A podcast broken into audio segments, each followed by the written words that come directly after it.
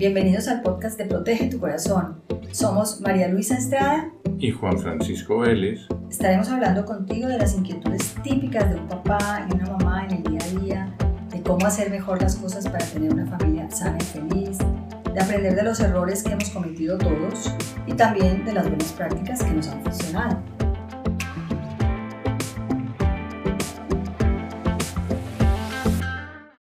Hablando de pérdidas emocionales, porque seguramente habrán escuchado el podcast de la semana pasada, donde tuvimos invitada a Patti Villarreal, especialista en recuperación de pérdidas, es coaching de vida, y ella nos estuvo contando su experiencia desde que quedó viuda.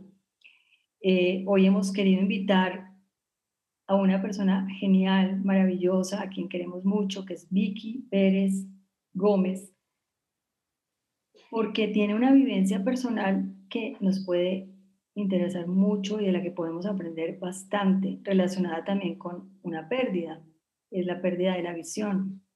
Entonces, pues hemos querido que Vicky nos cuente su proceso, la resiliencia que esto ha implicado y bueno, muchas anécdotas y peripecias de la vida que seguramente tendrá para compartirnos, además de que Vicky tiene muchísimo humor, buen humor, entonces va a ser genial y compartir este podcast. Bienvenidos. Hola Vicky, ¿cómo estás? Hola, ¿cómo me les va? Yo aquí muy contenta de estar con ustedes y poder aportar mi granito de arena en el crecimiento personal de todos. Así es, a todos nos, nos sirve escuchar estas historias maravillosas y edificantes que, de las que aprendemos y, bueno, y además, como digo, que seguramente nos vamos también a reír de algunas cosas, porque no todo en la vida es solamente seriedad. Entonces... Eh, y, está garantizado que nos vamos a reír, Vicky. ¿Ah? Sí, ah, está incluido en el tiquete. Ah, Exactamente. Entonces, pues nada, Vicky, eh, ya ves que este es un podcast de pura conversación y muy entretenido y es como si estuviéramos en la sala de nuestra casa con la diferencia que nos separa la distancia, porque Vicky en este momento se encuentra en Bogotá, Colombia, y nosotros estamos en Monterrey, México, pero con la ventaja de la tecnología maravillosa. Entonces, Vicky, pues cuéntanos un poquito de ti, cuéntanos un poquito de tu historia. Bueno, a ver, empecemos por pues, lo, que, lo que dice la gente.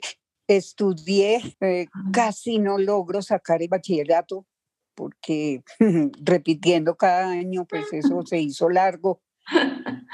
Y bueno, pero fui eh, bien juiciosa, estudié luego diseño gráfico y en la bolivariana, entonces me desempeñaba como, como eh, todera, eh, o sea, trabajaba ratos con agencias, ratos eh, mm, particularmente pues diseñando cositas de personas, en fin. Después eh, decidí con, con, una amiga montar un, una, mm, una, oficina de que hacíamos material para conferencias. Cuando eso todavía se utilizaba la famosa diapositiva. Entonces eh, las hacíamos con dígrafo, que era un, aparato que utilizábamos, que uno iba llevando la, la forma de la letra y, y, se escribía. Y bueno, eso era todo un, un arte. Entonces hacíamos materiales para conferencias, nos especializamos más que todo en áreas de salud. Entonces trabajábamos eh, con médicos, enfermeras, odontólogos, con toda esta rama. Después de eso, terminamos el negocio y em, luego falleció mi madre, eh, me quedé sola con mi papá. Mm, un poco difícil la convivencia de, con un viudo, ¿no? Eh, y resolvimos que mi papá viviera en un hogar de la tercera edad. Entonces mi papá se fue a Hábitat, que es una casa de tercera edad de, de Medellín.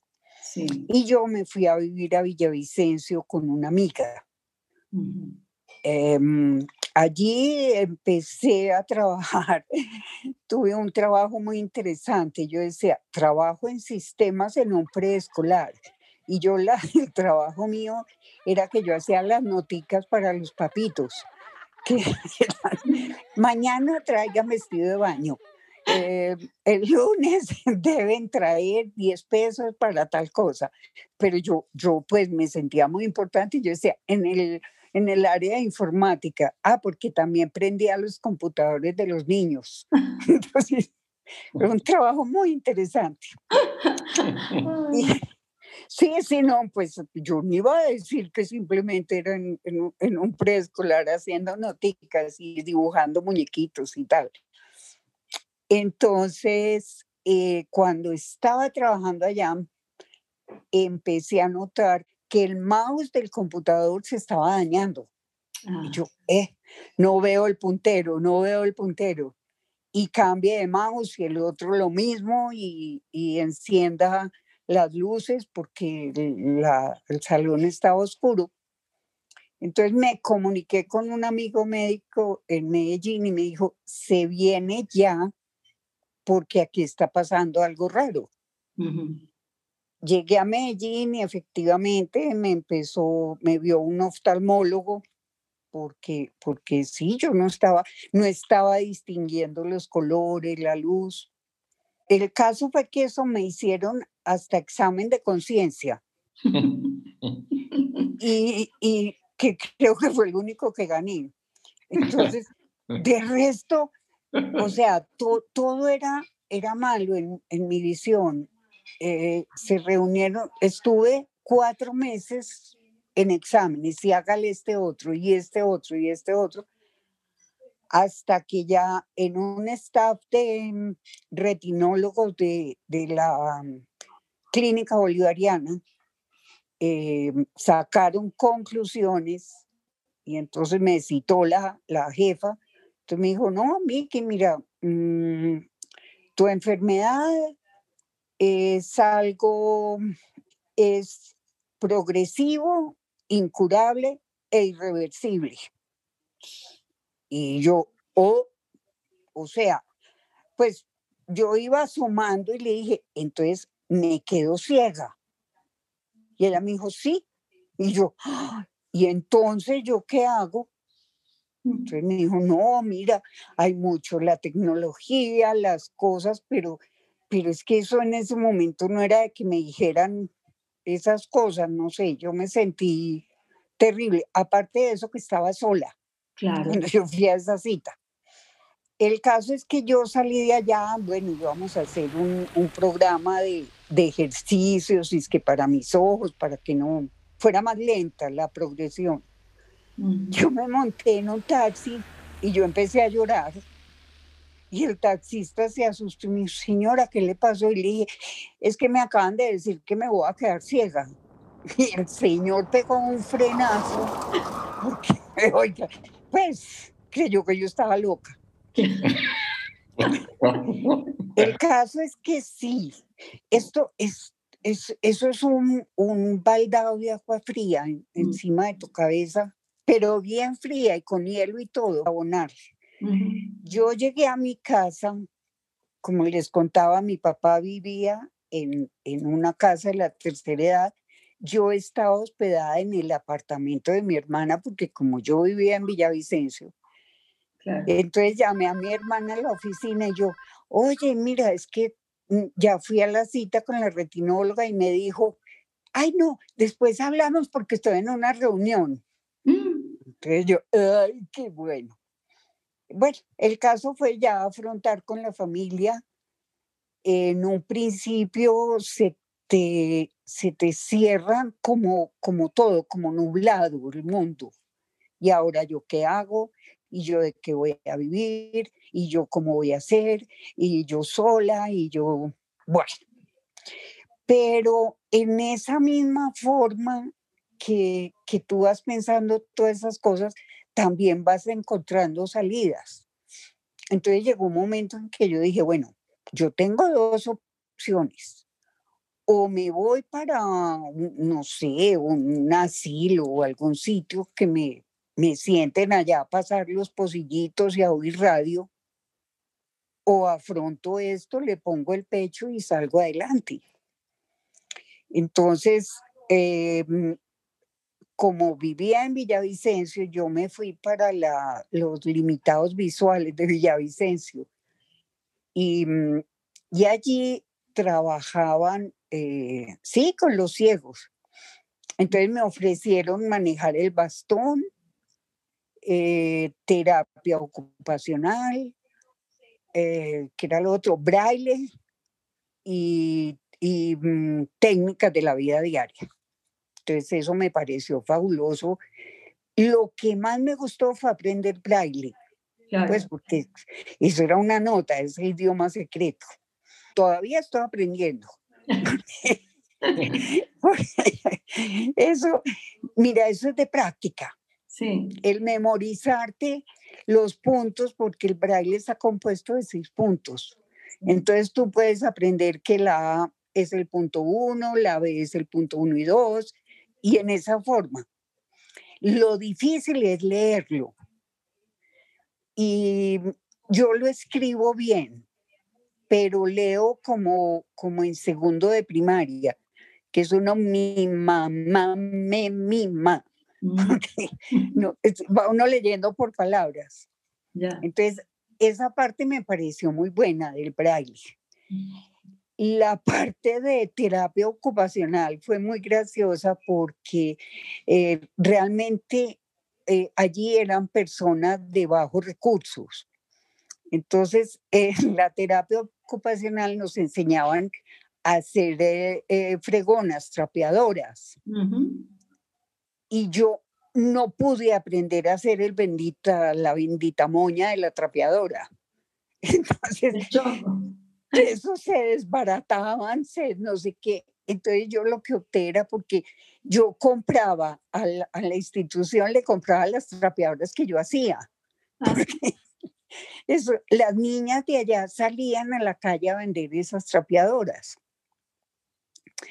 Entonces, bueno, ya eh, pasé esa etapa, la etapa de, de, enfrentarme al bastón fue muy dura, porque después de que yo había sido autónoma y todo, y, salir uno a, a, depender de un palo y que digan, ve, ahí va la ciega. Uy, no, eso le da una cosa por dentro como muy dura.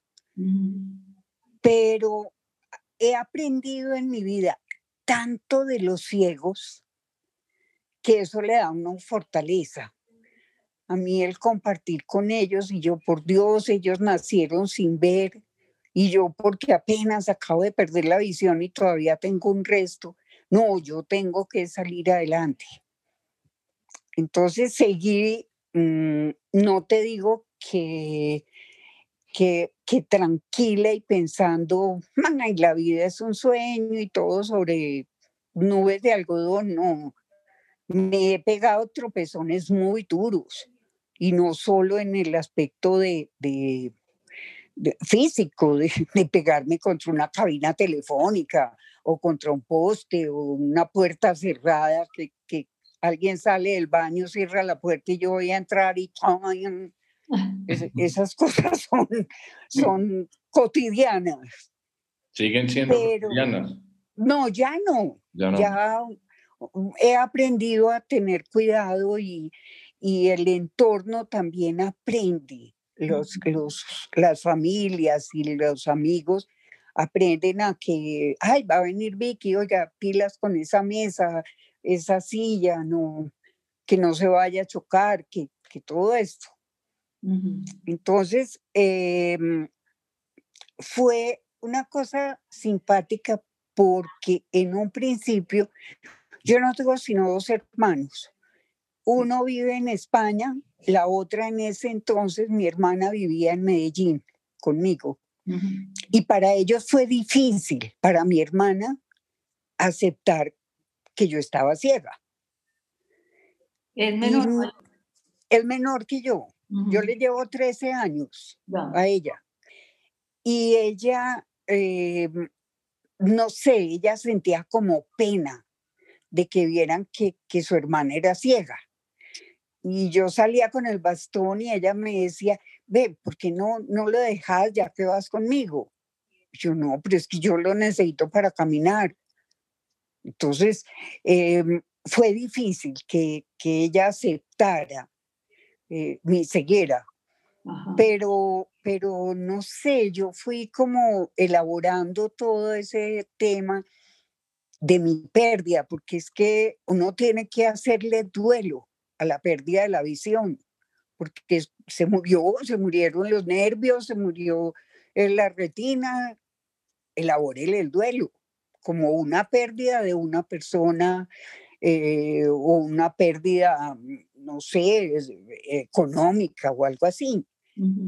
y, y, en esos momentos yo, yo me aferré mucho a Dios y sin ser puritana ni rezandera ni de esas cosas, yo le dije, bueno, hermano, usted me mandó esto porque usted fue el que decidió que yo, yo iba a ser ciega, pues entonces deme la claridad de saber cómo voy a afrontar yo esto, porque es que yo, hermano, me estoy viendo sola y no sé cómo, cómo afrontarlo.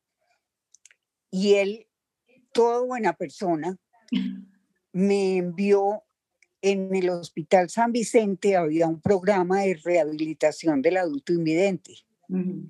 Ah, eso fue una genialidad, porque fue un plan piloto que había en ese momento y conocí ocho ciegos que también habían perdido la visión siendo adultos, que estaban en la misma condición mía.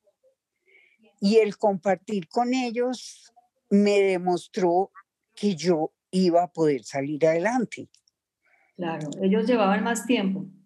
Pues, pues eh, algunos, otros, eh, como uno de los compañeros, digamos, lo, lo, fueron a operar de sinusitis y cuando salió de la cirugía salió ciego. Madre mía. Uy, una, unas cosas. Había otro muchacho que trabajaba en, en carreteras y le explotó una dinamita en la mano. Mm. Entonces, aparte de perder la mano, perdió la cara.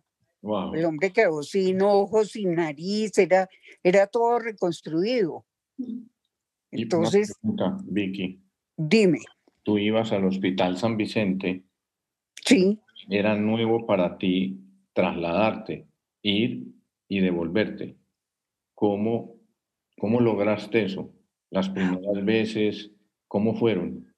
Porque, mira, yo ya manejaba el bastón. Sí. Y eh, incluso en ese entonces de, de, de esta mm, fase, yo vivía en el Retiro, en Antioquia, que es una población en el oriente, eh, más o menos a, ¿cuánto? Hora y media de Medellín. Sí, más o menos. sí, entonces yo iba Em, bueno, hasta... depende de la velocidad. Ah, sí, no, yo me venía en bus, yo me bajaba a, Medellín en bus. Ya. Entonces, yo iba a la flota, cogía mi bus, eh, la flota me dejaba cerca a una estación del metro, yo subía al metro y la, me dejaba en la estación hospital. Y yo aprendí. Y cuando eso todavía tenía resto visual. Ah, entonces era un poco más fácil. Sí. Entonces los desplazamientos pues eran, em, entre comillas, seguros. Claro. Entonces a mí eso me, me hizo crecer muchísimo esa etapa. Después de eso ya me fui a vivir em, como a los dos años me fui a vivir a Medellín, Medellín, para estar más cerca de mi papá. Entonces vivía eh, por la estrella, que mm. es otra población cerca de hábitat donde él vivía. Y estando allá, ya sí se me estaba deteriorando más mi visión y noté, yo decía, yo necesito una ayuda, yo, yo, yo tengo algo, no depender de una persona, porque yo tenía que decirle a alguien, oye, usted me acompaña para subir hasta donde mi papá. Y donde mi papá, ¿quién me acompaña a llegar a la casa? Y fue cuando me surgió una maravillosa idea de tener un perro guía. Que esa, um, yo digo que la vida me dio un giro de 180 grados Wow, increíble. Sí, cuando yo por primera vez tuve mi perra guía. Vicky. Dime. ¿Cómo fue la búsqueda del perro? ¿Quién te asesoraba? No, eh, esto fue a, a, través de amigos que había en Medellín, que yo ya había oído, ay, que fulano de tal tiene una perrita guía. Y yo, ¿cómo? Entonces yo no conocía a ese fulano de tal, me conseguí el teléfono, lo busqué, me dijo, no, es que eso hay una fundación en Bogotá y le pueden dar el perro y usted hace un proceso y no sé qué. Eh, ese fulano de tal fue a mi casa y, y, yo me enamoré de la perrita que él tenía. Entonces ya empecé a llamar a la fundación del perro guía Vishnu del Ciprés en Bogotá. Y que no, que tiene que llenar unos papeles, que los requisitos, que bueno. Yo decía, no, esto está muy difícil, pero no, yo tengo que que persistir. Parece ser que le caí bien al entrenador, que era con el que uno se comunicaba. Y entonces me dijo, bueno, ¿sabe qué? Yo la programo a usted para octubre. Eso fue en el año 2010. Y en octubre viene usted por al acoplamiento, tiene que venirse a Bogotá durante un mes y estar todo el mes yendo todos los días a la escuela al acoplamiento. Les digo que ese primer momento que a mí me entregaron la perrita, no, yo no creía en nadie. Yo me sentía que ya podía comerme el mundo, literalmente. Así es la sensación. Sí, porque es que tú aprendes, o sea, cuando uno el perro lo manejamos con un arnés. Sí. Ese es como el uniforme que tiene el perro, que consta de dos correas de cuero y dos varillas terminadas como en un mango, que es lo que se llama el asa. Entonces, yo con mi mano izquierda cojo el asa y el animal me guía a mí por medio del movimiento de su cuerpo que yo percibo en el asa. Y, y yo la manejo a ella con la otra mano, con la mano derecha, teniendo la trailla, porque ella puede querer seguir derecho, entonces yo la freno. No, por aquí no, vamos a la derecha, a la izquierda. Y ya uno, eh, ay, no tener que decirle a las personas de la casa o vecinos o amigos, mire, me lleva o me, me acompaña. No, es, eso, eso da una sensación de autosuficiencia, de, de, todos los autos que uno pueda ponerle, porque, porque es muy grande. Aparte del vínculo que se crea con, con ese animal. Aquí en Colombia no entrenan sino hembras. Ah, ya, fíjate. Sí, son todas perritas, no, entrenan machos por la cuestión de los territoriales, porque aquí en algunos barrios hay mucho perro callejero, entonces puede uno tener problemas, aunque los perros son eh, esterilizados, castrados, todas esas cosas, pero para evitar que uno vaya a tener algún contratiempo. Entonces, eso, eso, mira, aprende uno de, de la vida y de uno mismo. En la relación que se crea ese vínculo con, con la perrita, yo con Lola, yo hablaba. A mí la gente me decía, no, es que a los perros no les falta sino hablar yo, pero es que a mí Lola me habla. Yo la entiendo, yo sé, y ella sabe cuando yo estoy triste, cuando yo estoy contenta. Ah.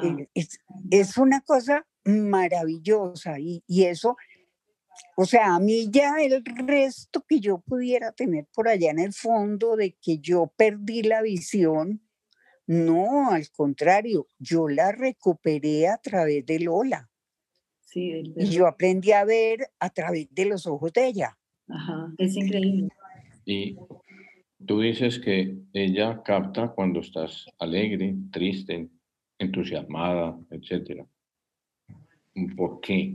O sea, tus movimientos eh, de, de, las, de las piernas, las manos, ¿qué, ¿cuál es la vibración que capta Lola? Bueno, mira, mm, pues eh, hay que partir de la base de que todos somos energía. Y si estamos eufóricos y contentos, pues entonces la dopamina y la serotonina y todas esas cosas eh, se alborotan y ellas por su olfato lo pueden percibir.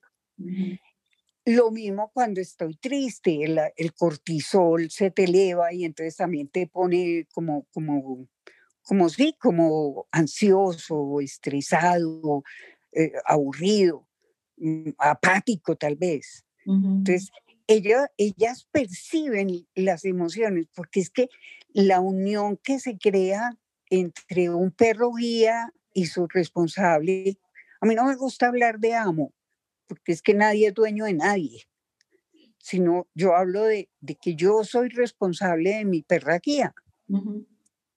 Entonces, eh, es un vínculo, un, no sé, como llega como cuando el, marido y la mujer eh, están, llevan ya 50 años de casados, que, la señora adivina lo que el señor va a decir, sabe lo que come, le pone el cuchillo porque a él le gusta es que le pongan el cuchillo volteado y, o sea, todos esos, esos pequeños detallitos que hacen la convivencia.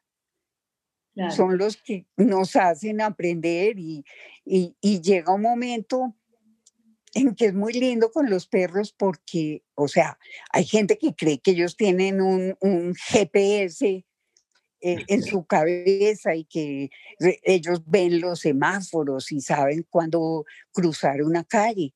No, todo es aprendizaje. Exacto. Y todo es asociación. Hay un entrenamiento, ¿no? Sí, claro. Y tú le vas enseñando puntos estratégicos a tu perro. Entonces, eh, por decir, yo, yo le digo a, a, mi perro, bueno, vamos a ir a, al supermercado. Entonces ella sabe, se llama Carulla. Entonces, bueno, vamos a ir a Carulla. Y ella va saliendo y coge hacia el lado derecho y, y, y me va llevando hacia Carulla por la asociación del nombre Carulla con, con, con, lo que vamos a hacer. O vamos a, a, la fotocopia, o vamos a...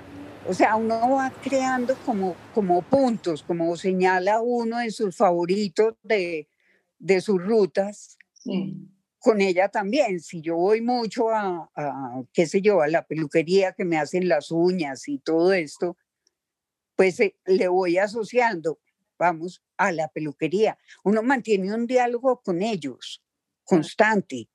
Y, a veces yo iba por la calle y, yo misma me sentía, uy, si voy hablando con Lola, pero como ve este viejo como pasó de rápido, casi me tumba contándole yo a ella. Entonces, es algo muy bonito lo que uno lo que uno puede alcanzar con un perro guía, además de las ventajas de que tú entras a un banco y entonces como vas con perro guía, ah, no, señora, siga por acá. Y no hace uno filas, no, no tiene que esperar. Ah, qué bien eso, porque alguna vez comentamos que, que el tema de los perros guía, pues yo creo que falta mucha cultura todavía, no sé, bueno, no sé, en cada lugar es distinto. Nosotros vivimos en México y habrá algunas historias aquí, otras en Colombia, otras en todo. No lo sé, pero en general creo que es algo que la mayoría de la gente no sabemos mucho. O sea, porque... Exacto. Ese es el problema, la falta de conocimiento. Eh, te cuento, por Colombia, en estos momentos mm, hemos avanzado muchísimo en ese tema. Eh, tenemos cuatro leyes y decretos principales eh, que, que, digamos eh, así resumidamente, obligan a que nos tienen que permitir el acceso con, con el perro guía. Ah, ya, porque claro, es un problema. Que sí. seguramente un restaurante o así. Ah, no, eso es pan de cada día. Entonces le dicen, lo primero que te dicen, oiga, no puede entrar con la mascota. Mm. Entonces, bueno, mire, perdone, no es una mascota, es un perro guía. A mí me pasó en un taxi que yo me, me fui a montar y el conductor me dijo, no, eh, es que no, con la perra no, la mascota no. Y le dije, señor, es un perro guía. Puede ser de cualquier raza, pero yo no la llevo.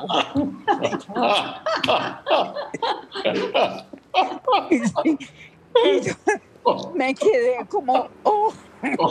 O sea, sabía mucho de perros el señor. Entonces, eso fue pues casi histórico. Yo digo, eso es como para un libro, eso sería el título del libro. Porque eso fue genial.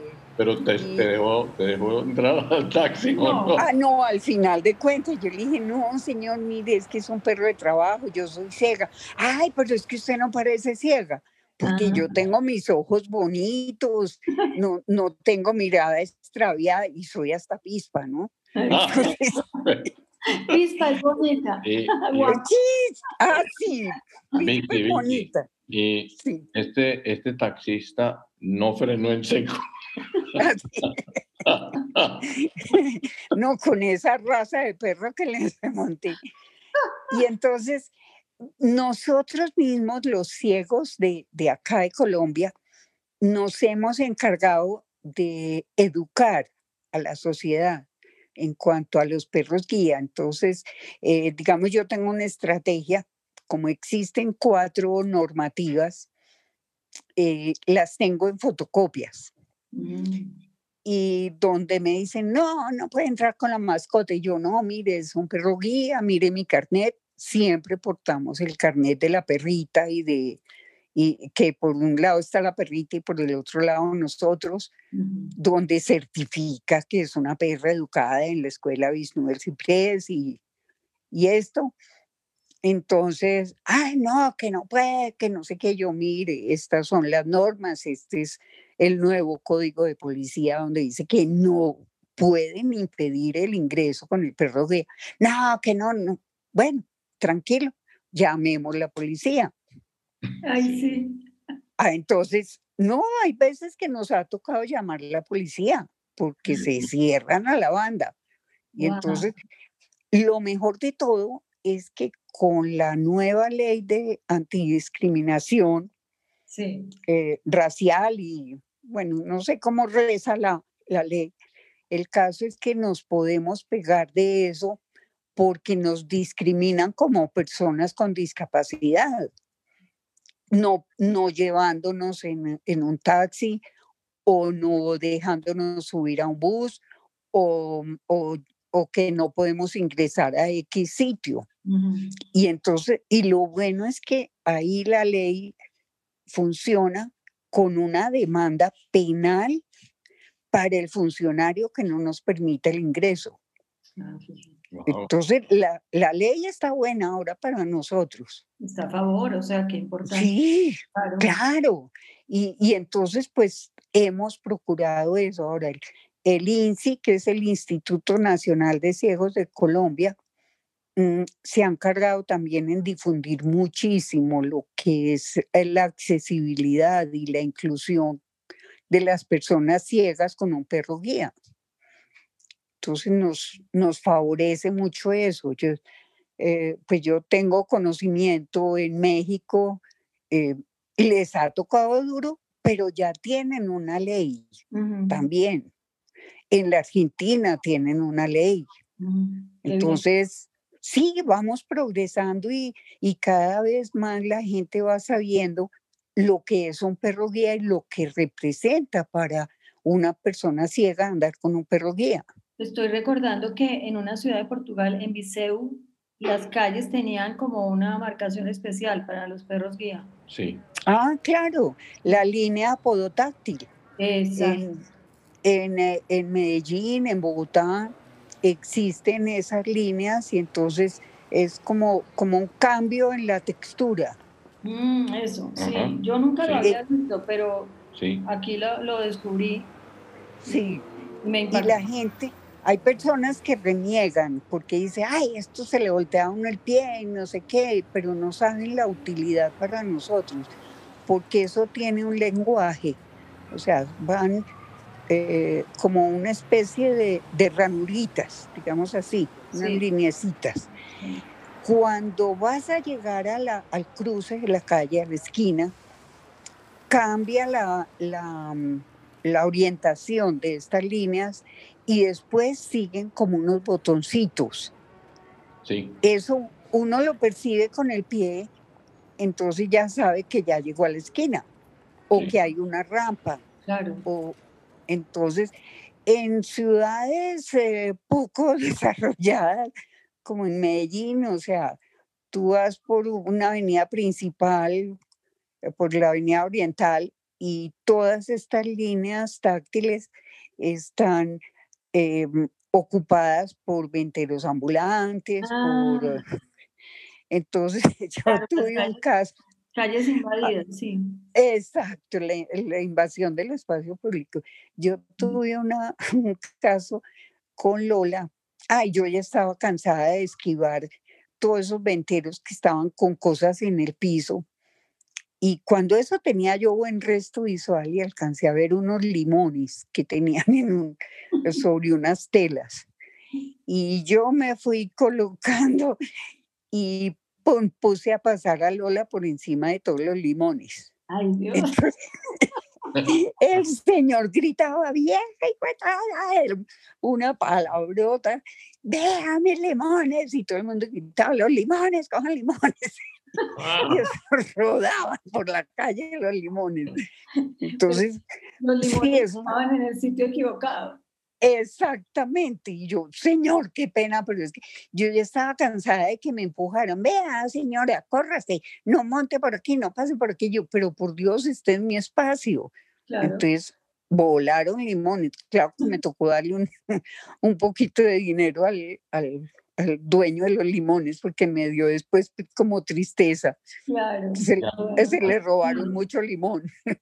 Sí. En, en una esquina que tengas tú que pasar a la otra esquina, hmm. ¿no te da miedo? ¿Cómo vences eso? Bueno, mira, si no hay semáforo, entonces yo llego a la esquina total. Normalmente me desplazo unos 20 o 30 pasos hacia la parte de abajo de, de esa esquina, como quedar más centrada en la calle cosa que si yo voy cruzando y un carro da la vuelta, me alcance a ver y alcance a frenar. Entonces es, es, tiene uno como, como cierta normativa también en el desplazamiento, porque eh, por regla general debemos buscar siempre los pasos de, de cebra o las líneas, las, las zonas señaladas. Y mm, hay semáforos, entonces eh, no tienes, digamos, en muchas partes en Bogotá no hay semáforos sonoros. Entonces uno no sabe cuándo cambia la luz del semáforo, pero entonces uno acude a una persona. No siente si alguien se le, se le para al lado y dice, por favor, me dice cuando cambie el semáforo. Claro. Entonces le, le ayudan a uno. La gente en general es colaboradora con, la persona ciega. Entonces es, eh, eh, y es importante eh, enseñarle a la gente que cuando vayan a ayudar a una persona ciega, si va acompañada de un perro guía, nunca cojan el perro. Ah, nunca deben tocar, no, ni el arnés, ni la trailla, ni nada. A darle como una seña a la persona ciega y decirle, quiere que le ayude.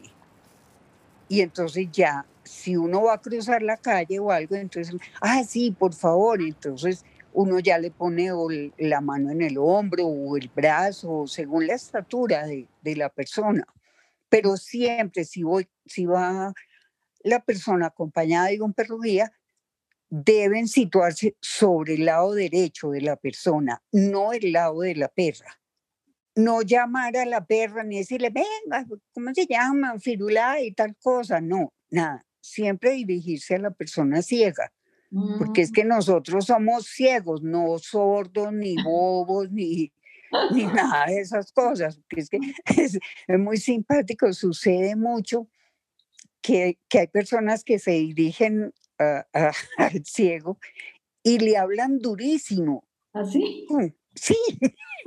Entonces, como, como si uno fuera sordo es que, ¡ay, venga por aquí! Entonces, falta, falta sentido común. Eh, uno va a un supermercado y entonces le pregunta a un, a un dependiente, a una persona esta, eh, mira por favor, ¿por dónde están las cremas de dientes? Siga por allí. Y uno, um, allí que a la derecha, izquierda, atrás, adelante, o no, no, siga por este pasillo. Ah. Y bueno, pero más o menos que en la mitad o termina uno pues encontrando la crema, buscando la, que le den a uno bien la indicación.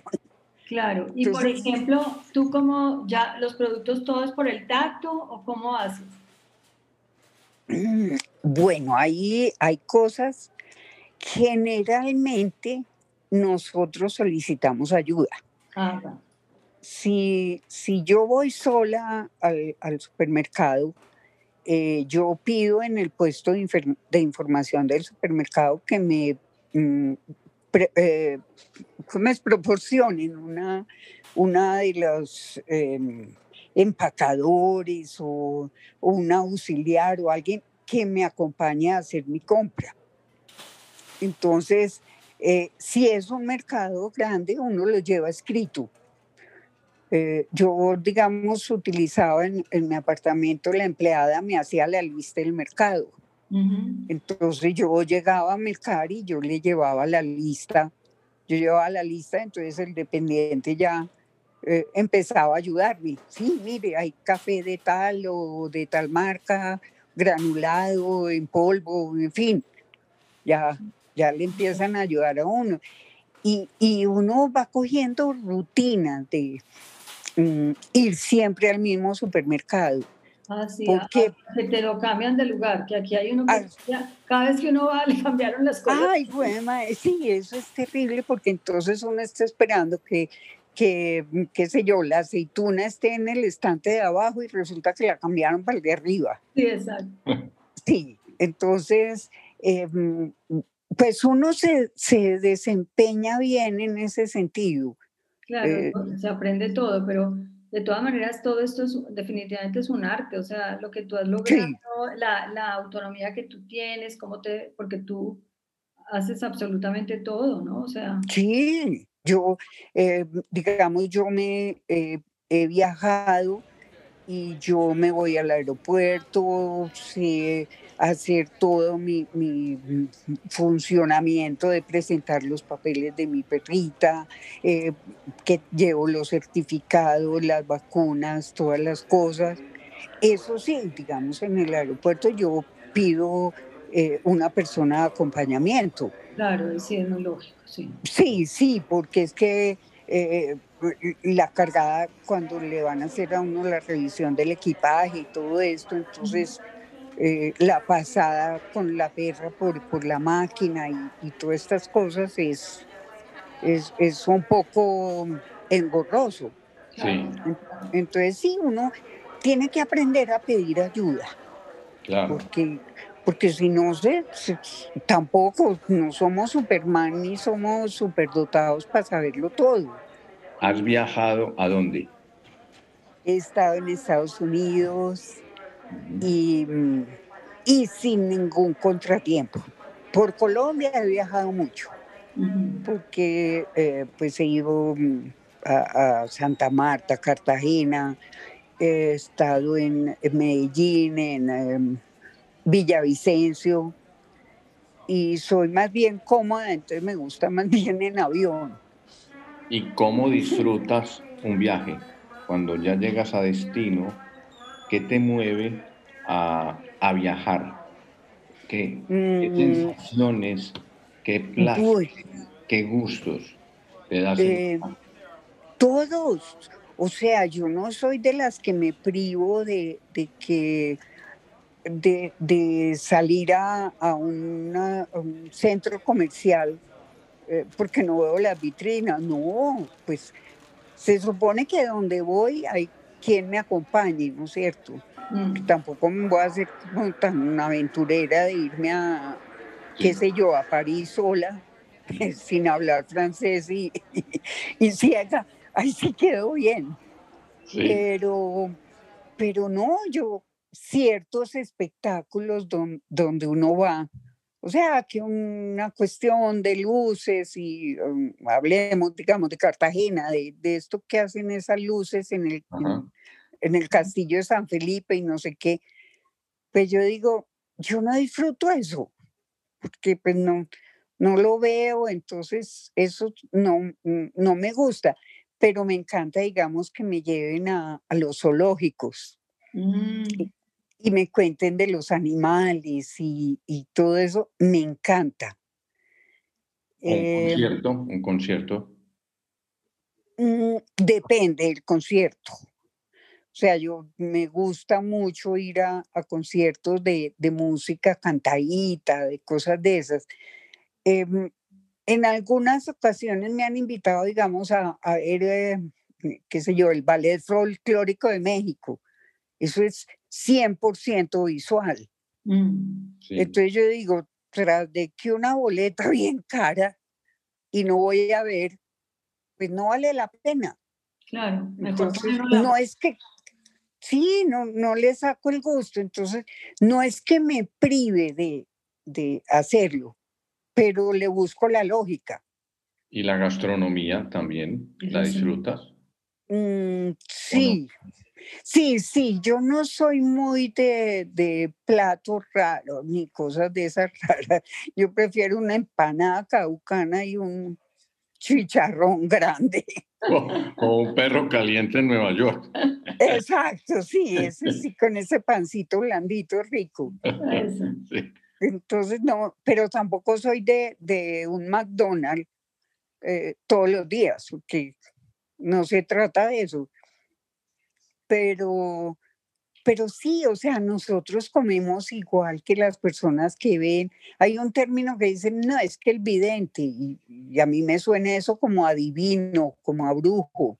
O sea, pues, no sé, es que a usted lo acompaña un vidente. Y no, a mí nadie me adivina nada. ni tampoco soy invidente, porque es que yo, yo no, no es que este, eh, eh, eh, cerrado a, a, ver el futuro. Ojalá lo viéramos. Pero, pero, pero sí, hay muy simpático porque mira que cuando yo usaba solo el bastón, no tenía todavía mi perrita guía.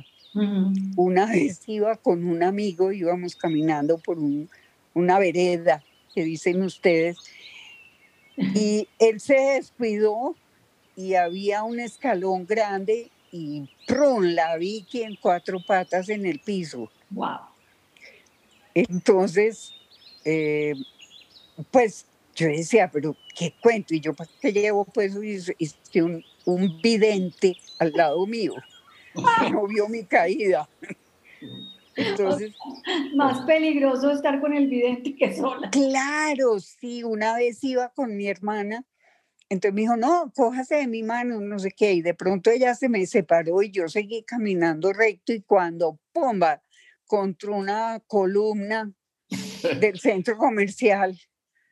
Y, claro, de eso que hace uno como rebote de, de, de película de, de, cine, cine mudo. Sí. Que rebotaban. Y, y entonces, ay, pero que por qué no se fija. Y yo, bueno, Sí, ¿y yo con quién iba? Claro. sí, en cambio con mi perrita guía, con Lola, la única vez que yo me caí fue culpa mía que me enredé yo con yo, porque me enredé un pie con el otro. Exacto, es distinto, eso nos pasa a Sí, eso. Y, y, y entonces yo digo, la única vez y fue yo con yo y caí con la era al piso y toda la cosa y apenas Lola me miraba como quien dice, oiga, boba, pues... ¿Qué le pasó? ¿Qué le pasó si vamos también? Exacto. organizó la defensa. Oye, y en no, fue culpa mía, que quede claro. En el día a día, por ejemplo, una cosa, ahora que funcionamos tanto con los grupos de WhatsApp y se comparte tanto meme, video y todo ese tipo de cosas. Eh, y tú eres bien participativa en los grupos. Sí. Bueno, mira, hay algo, eh, nosotros utilizamos eh, los lectores de pantalla. En el iPhone tenemos el VoiceOver. Sí.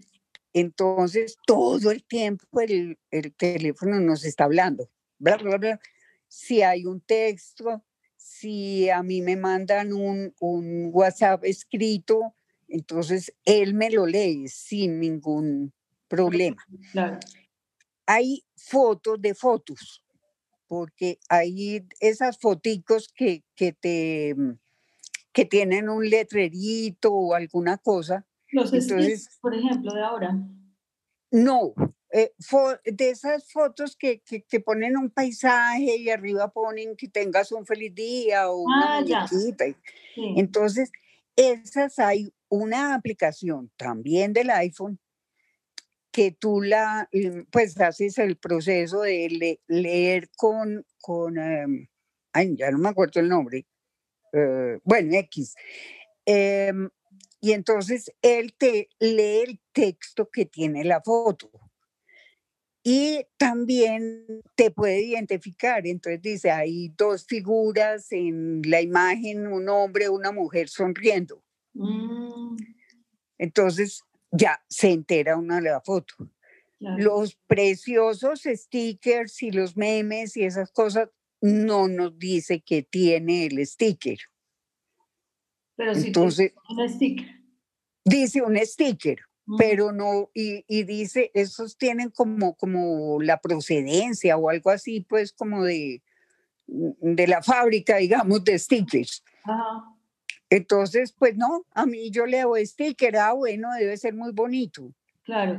Y por ejemplo, desde hace, desde, desde que ocurrió todo esto, pues que, has venido viviendo esto, ahora ha cambiado mucha cosa, o sea, ha mejorado mucha cosa.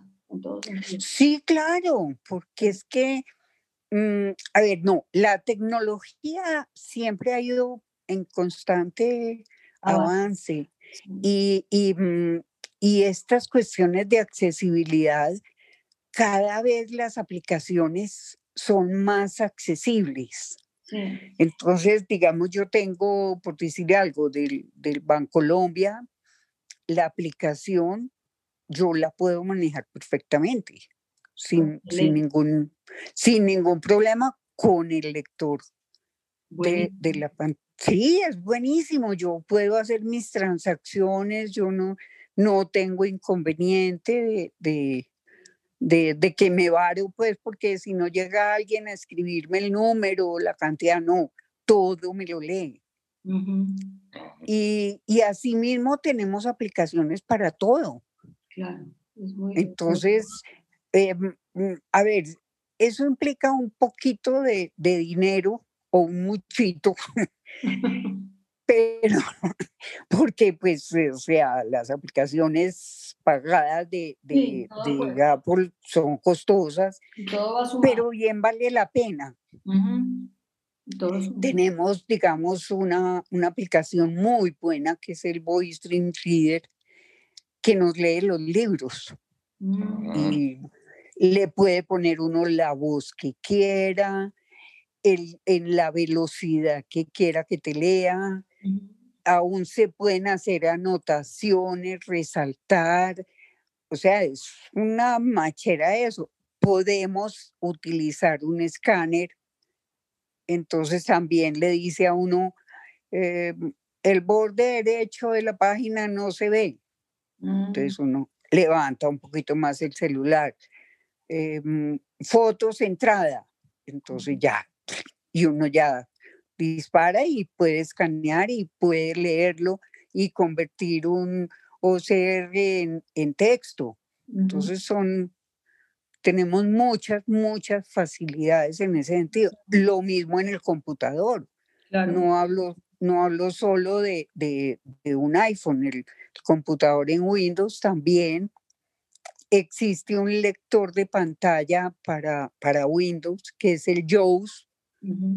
Y, y Colombia, digamos, tiene la licencia país. Colombia nos regala la licencia de ese aplicativo porque es costosa. Es una aplicación bien costosa. Y Colombia no. Si había como algunos subsidios o apoyos de alguna manera o no. Mm, ¿Cómo así? No, pues mm. de, parte del gobierno, por ejemplo. No, mm, realmente sí, hay, hay algunos subsidios para las personas em, con discapacidad pero más en, en niveles de, de, estratos bajos, en estrato 1, 2. Que no tenga absolutamente nada de Exacto, sí. Entonces, a eso sí tienen como una especie de pensión que les da el gobierno. Qué bien, qué bien. Sí, pero esto del JOS es muy bueno porque ya eh, en las universidades, en los colegios, en los cafés internet, en todas estas cosas, ya todos tienen el, lector de pantalla, entonces cualquier ciego puede ir tranquilamente en la universidad y entrar y, bajar o poner el programa y puede leer.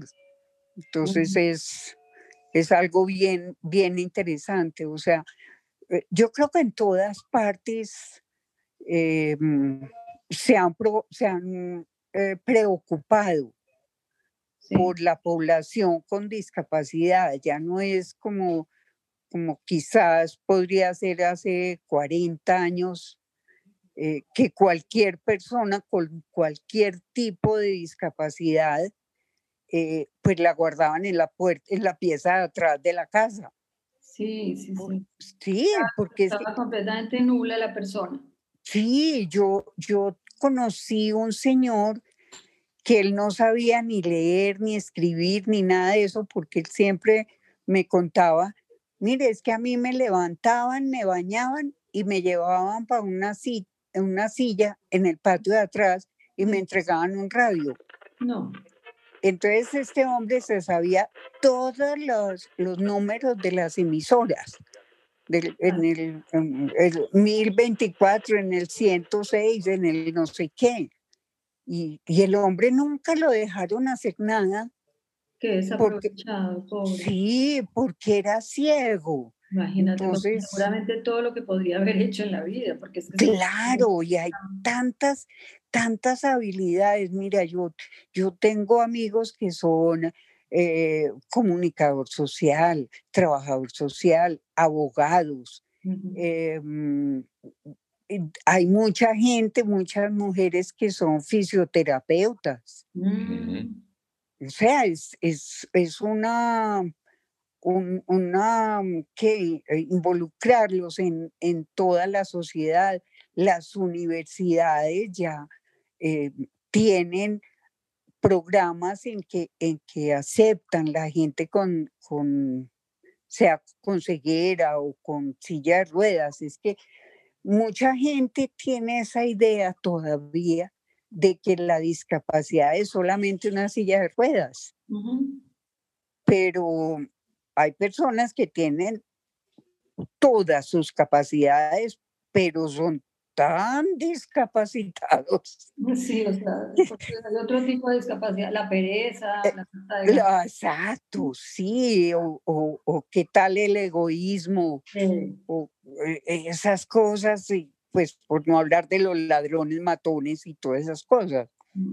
Mm. que eso ya son como en otras cosas. A mí me dicen mucho, oiga, Vicky, si no le da miedo salir sola a la calle. Y yo, no.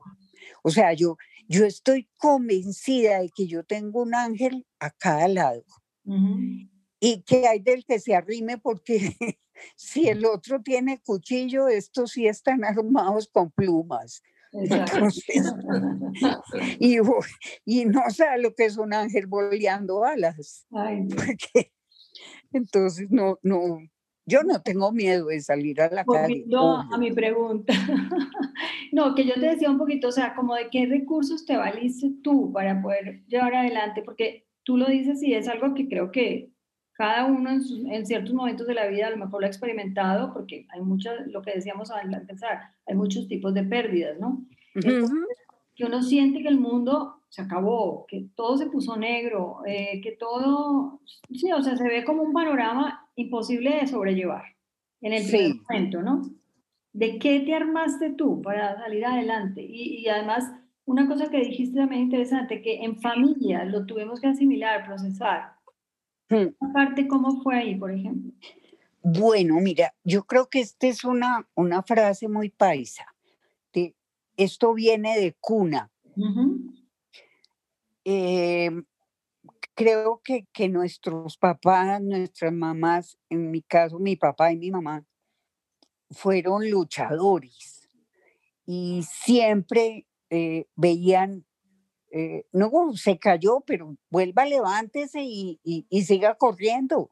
Eso no son penas. Y, y mm, aún cuando perdía yo un año, mi mamá decía, bueno, le va a quedar más aprendido el año siquiera va a aprender la geografía. Y, entonces, eh, creo que yo eh, crecí en un, en un ambiente positivo, donde, donde sí realmente teníamos papá y mamá, porque mm, afortunadamente, pues sí, mi papá salía a trabajar, pero mi mamá quedaba en la casa. Entonces yo sabía que yo llegaba del colegio y, y yo veía a mi mamá en la casa. Y, y, entonces ella, bueno, vayan y tomen el, el, algo, que era muy, muy típico, y hacer las tareas y, y todo esto. Pero siempre me, me, me inculcaron, hay que seguir trabajando, hay que seguir estudiando, hay que seguir haciendo, hay que, mm, mm, pues cosas elementales de, de uno eh, estudiando guitarra y entonces no, que esa canción está muy difícil. No, sígale luchando, sígale luchando. Entonces yo creo que eso, eso me, me sirvió muchísimo y, y, vuelvo y repito, o sea, eso viene de cuna. Eso se lo hacen a uno el papá y la mamá. Claro, se lo ayudan a uno a desarrollar, a... Sí, sí. El, el no sobreproteger, sino dejar que uno o sea, tus papás te educaron en resiliencia. Exacto. Una dificultad y salir fortalecido. Exacto, sí, uno, eh, yo me acuerdo una vez que me, una de las tantas veces que me quebré un brazo. Entonces, una vez me quebré el brazo derecho. Y yo, ay, no puedo pintar, porque a mí me encantaba pintar no, que no puedo colorear, que no puedo no sé qué. Y mi mamá, pero mire, aproveche y empiece a aprender con la mano izquierda. Ah, fíjate. Entonces, mira que no, no le, ay, sí, pobrecita, no, venga, yo le hago el mapa y yo le hago, no, ensaye con la mano izquierda y, y, y más o menos la desarrollé un poquito, la mano izquierda. Fíjate. Gracias a eso. claro, qué bien. Sí, porque además la, tienes que usar todo el tiempo. Exacto, sí. Y entonces, que yo no me, soy capaz de lavarme los dientes con la mano izquierda. No, no importa, laves el labio si es posible, pero, pero ahí, bréguele y verá, cuando le quiten el yeso ya se los va a estar lavando bien. Tú nos has dado licencia para hacerte todo tipo de preguntas. Sí, señor. Gracias. ¿Tú te has enamorado? Bastantes veces. Ah, vea qué bien. ¿Y, sí. ¿Y quiénes te gustan? ¿Cómo mm. detectas eso? Pues, a ver, yo creo que, que el aroma de la persona, pero no me refiero al, al aroma de la loción, sino que, que tú o yo soy muy perceptiva en cuanto a las energías que lleva una persona y lo que denominábamos antes me cae gordo, no, no me gusta. Uy, sí. Em, tengo muchos amigos muy que, que los quiero y me quieren mucho. y, y va como en, en, que vamos como en la misma vía. ¿no? Entonces, eso, eso, y, yo tengo una, una concepción del amor de que el amor no es únicamente el, el, que mm, mm, crezcas, te cases, tengas hijos. No, el amor también se puede llevar en, en la amistad, en el amor por las flores, por los animales, por, por, por el aire que respiro, por, el sol, el levantarse uno y, y, sentir el sol, eso, eso te llena una recarga de amor grandísima. Así es, el amor, la amistad, bueno, la amistad es un tipo de amor, claro. Sí, entonces no fui de las personas, eh, ¿sabes? O sea, tuve muchos novios,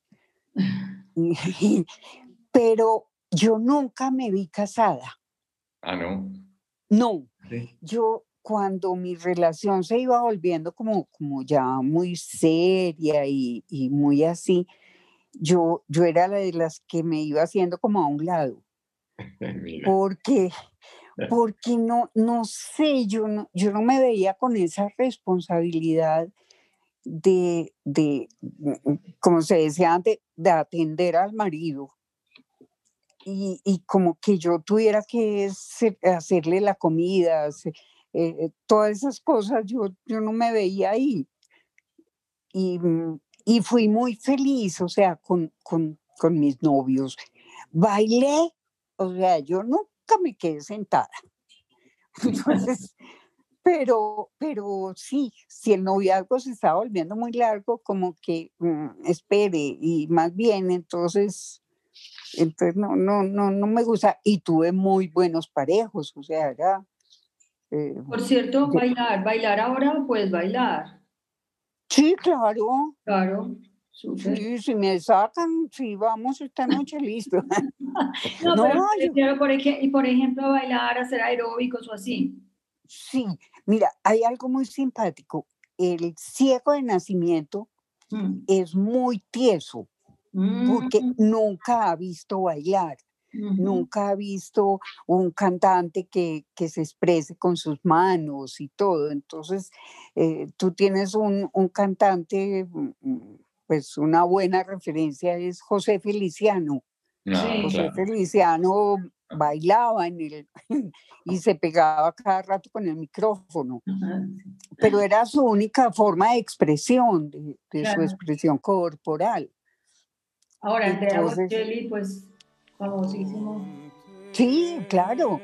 Entonces, sí, sí, él también, fíjate que él, él canta y él, él no expresa nada con su cuerpo. No. Entonces, eh, que sí lo hacen otros cantantes, que sonríen y se mueven y, y tal. Pero, pero sí, mm, bailamos bueno, ya los años lo van frenando a uno, pero... pues, si nos preguntas aquí cuántas veces salimos nosotros a bailar, no, pues... No, sí, sí, no, ya empezando porque uno ya no se aguanta esa música estridente. ya uno va cambiando de planes, cambian los Exacto, sí. Y, y digamos... Eh, de hecho, por ahí leí una historia de una pareja de dos personas con mm. capacidad visual que se enamoraron, y, pero eran jóvenes, pues estaban se enamoraron y, se enamoraron bailando, o sea, se conocieron así. Bailando. No, pues te cuento que aquí en la casa donde yo estoy hospedada en este momento es una pareja de personas con discapacidad visual, los dos. Mm.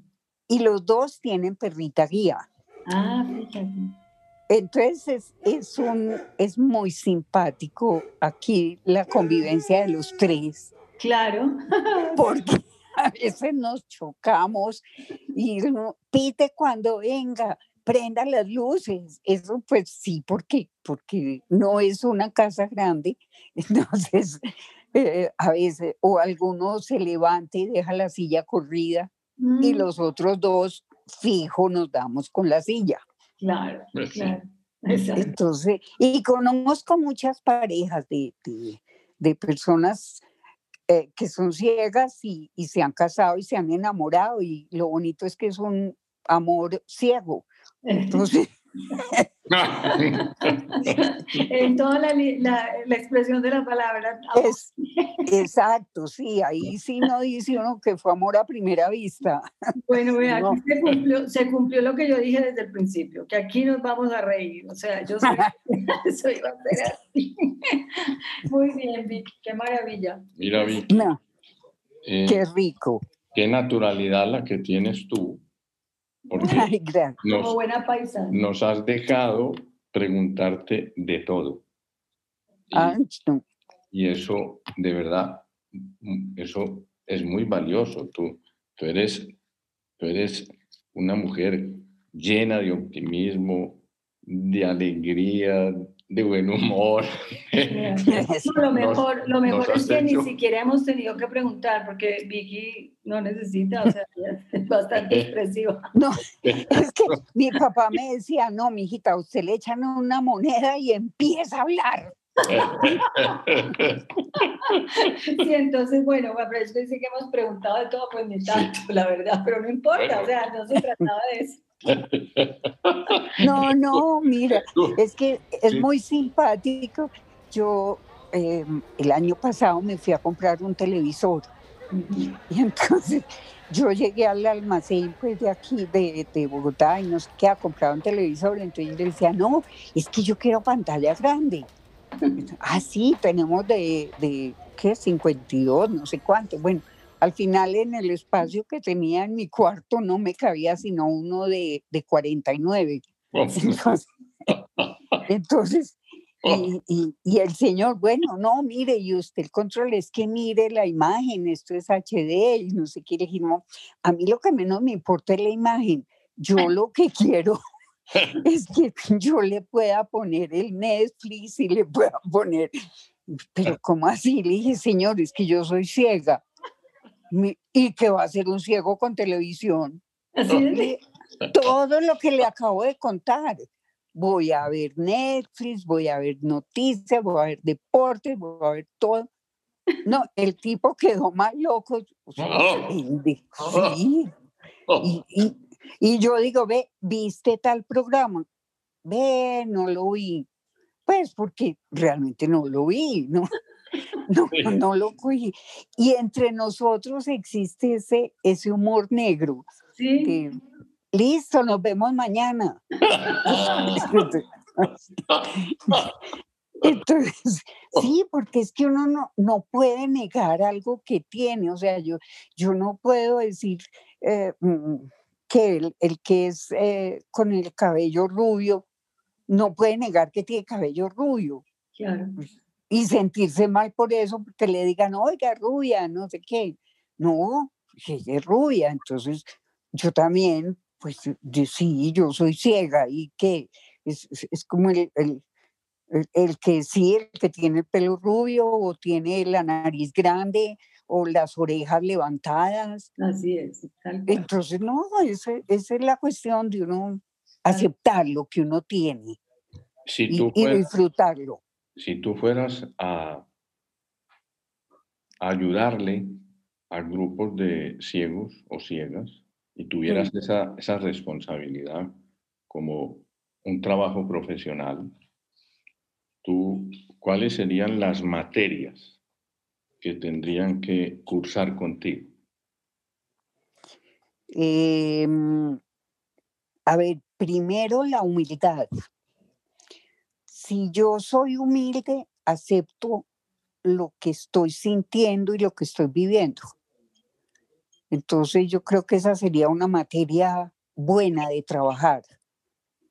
Sí. Y mm, la paciencia, esa es otra materia, porque no podemos pretender hacer las cosas en la misma velocidad que las hace una persona que ve. Entonces, eso nos causa, mm, a muchos les da úlcera o gastritis o esas cosas. Que, ay, que yo no soy capaz, ay, que yo no puedo, ay, que... No te digo con eso que hay veces en que yo digo, ay, si yo viera, mm. podía hacer esto. Y a veces digo, si yo viera y cae un aguacero, si yo viera. Entonces, entonces sí, yo, yo pienso, y algo que mm, les enfatizaría, y yo creo que sería materia de todos los días, el buen humor. Si tú te ríes, estás alimentando tu corazón, eh, porque, porque se mueven muchas cosas. Que por ahí hay un estudio de cuántos músculos, nervios, venas y todo eso eh, se activan cuando tú te estás riendo. Entonces eso es lo que hay que, que tratar de, inculcar, el, buen humor en todas las personas, no solo en los ciegos, que tenemos buen humor. Claro que hay ciegos cascarrabias. Mm, debe haber como en todo también. Sí, en todo, sí, sí. Hay, hay gente muy, muy y maleducada y les van a ayudar a cruzar una calle. Ah, déjeme, eh, usted cree que yo no puedo, no sé qué. Entonces, mm, como en todo, uno encuentra buenas y malas pulgas en todas partes. Vicky, tenemos que terminar. Por el tiempo. El tiempo. Pero no porque queramos. No, no, no, yo seguiría. Del tiempo. María Luisa igual. Sí, no, está, es que de verdad nos hemos divertido mucho. Ay, tan bello. En que cuentas sus mm. historias increíbles. No, sí, pues no nos faltó sino el tinto. Exacto. Nos faltó el tintico, que la distancia no nos lo permite, pero de resto así estuvo, muy bueno. Vicky, esta conversación a mí no me gustaría que terminara. Ha sido una lección, pero al mismo tiempo un, un espacio para reírnos y, mm. y, y un ejemplo de, de, fortaleza, de optimismo, de alegría, de humildad. De buen humor. o sea que todas las materias de tu curso es porque tú las has vivido.